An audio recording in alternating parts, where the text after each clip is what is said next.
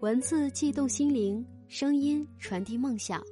亲爱的耳朵们，这里是月光浮语网络电台，还记得我吗？我是主播兔子。我相信有很多小耳朵和我一样，正处在假期。当我们回到自己家乡的这座小城，总会让我们情不自禁地想到自己在这个小城里，或者是某个学校里发生的那些故事，或者遇见的那些人。今天呢，我要分享的这篇文章，我相信会让耳朵们和本片的主人公一样，回忆起自己的美好青春。名字叫做《遇见你之前，我从没相信过爱情》。多少打拼的夜，我希望我不是一个人。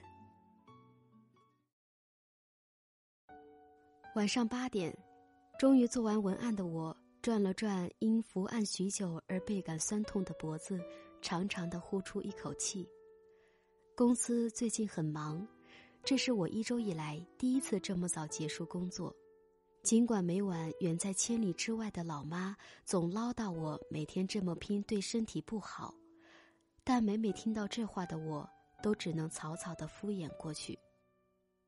怎么敢不拼呢？这么大的城市里。我能靠的也只有自己。我拖着疲惫至极的身体回到自己在这个城市的小窝，把自己狠狠的摔在床上，一边发呆一边听着肚子咕噜噜的抗议。手机突然震动了一下，拉回了我的思绪。有人加我微信，谁呀？我盯着手机屏幕，有点好奇的点了同意。阿诺。微信里立即跳出一条消息，让我的心没来由的一跳。请问你是？我礼貌的回复。沈默，最近还好吗？我拿手机的手狠狠的一抖。多久没听到这个名字了？我没有认真算过，但真的很久了。和那段时光。一起早早的被我尘封在心里角落。嗯，沈默，我在大学里的男朋友，我的初恋，我的过去式。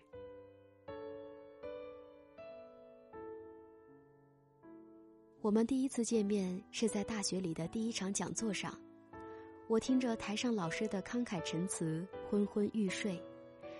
突然听到旁边座位上发出一声不大但很奇怪的声音，让我一下子清醒过来。转头就看见旁边男生一脸爆红的正按住手机的发声孔。哇塞，你这么开放，不知道戴耳机啊？我忍着笑小声说：“不是不是，有人发恶搞小视频。”男生赶忙向我解释：“没事儿没事儿，我懂得，男生嘛。”我摆出一脸特了解的表情，再看着他怎么解释都解释不清的郁闷的样子，心里乐得差点就大笑出声。直到讲座结束，那个男生追着我出来，再向我解释这是误会。我看着他特执着的样子，记住了他告诉我说他叫沈墨，法学院一年级学生。想到这，我扯着嘴角笑了笑。拿起手机，默默打了一个字“好”，然后发送。停了一会儿，又加了一句：“你呢？”我也还好，你还在上海吗？嗯，我今天才飞回上海，我们找个时间坐坐。我按着因为心跳过快而有些眩晕的脑袋，又沉默了下来。我和沈墨渐渐熟悉了起来，成了好朋友。沈墨的脾气很好，很多时候都很好欺负，所以他常常会在商场楼下等着迎接我血拼后的大包小包，常常会因为我迷糊忘记钥匙而偷偷避开宿管阿姨为我爬窗开门。我总到处嘚瑟，大雄有哆啦 A 梦，我有多拉沈梦，接受众人羡慕的目光。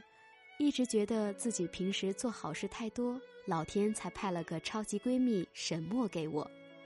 直到一次放假回家，她扛着我的行李把我送到火车站，我正准备向她道谢，她突然一把把我抱到怀里：“阿诺，我喜欢你。”我被她的举动震得精神恍惚，恍恍惚惚的感觉，他在我的额头轻轻的吻了一下。就好像有一团火一样，嗡的一下烫到了我的心。幺八九二三零五七，这是我现在的电话。我在上海就待三天，有时间记得联系我。可能是看我好久没有回复，手机另一头的沈墨发给了我他的手机号。我翻身把手机丢到一边，那些早就应该放下的记忆。一下子奔涌而来。对于他，我想我是爱的，而且或许直至今天，我才知道，我还爱着。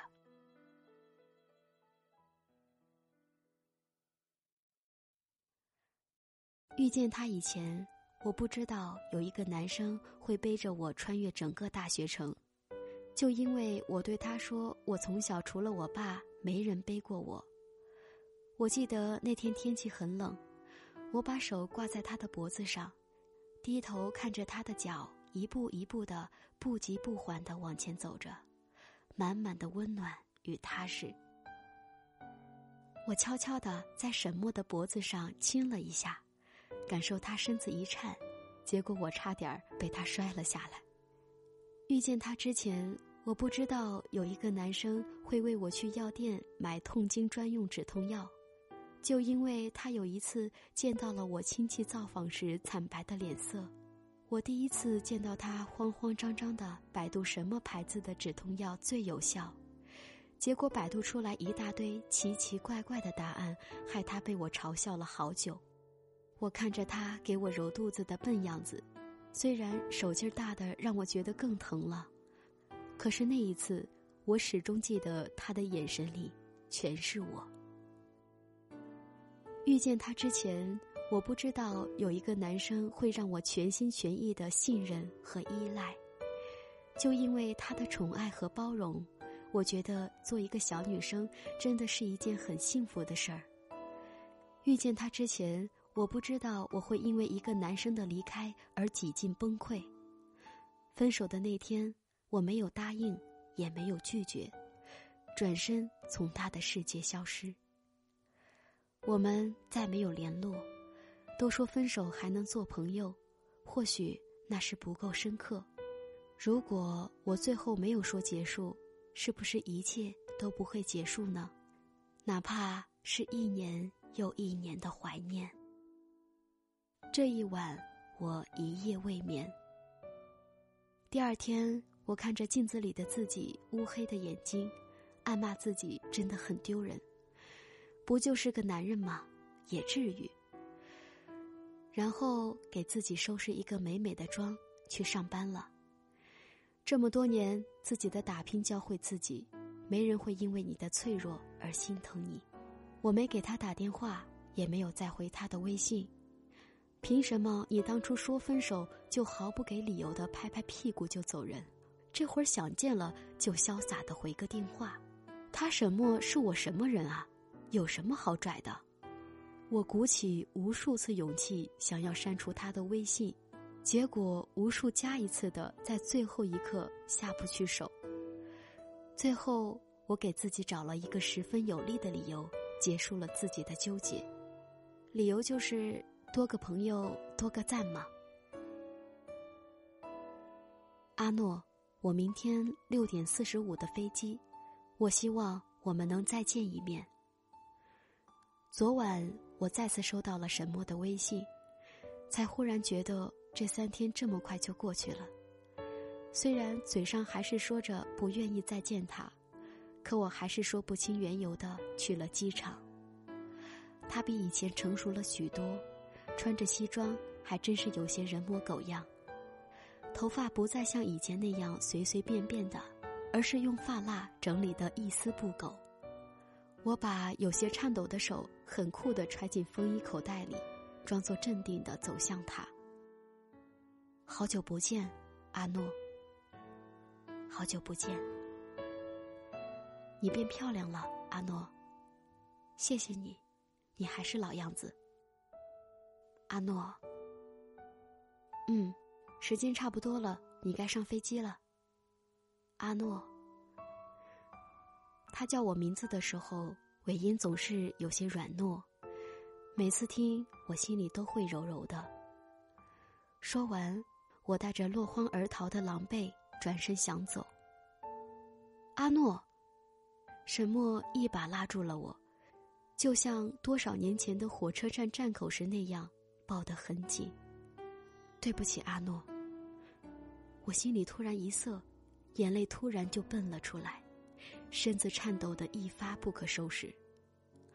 好久以后，我松开了他的怀抱，看着他既熟悉又陌生的脸庞，笑了笑。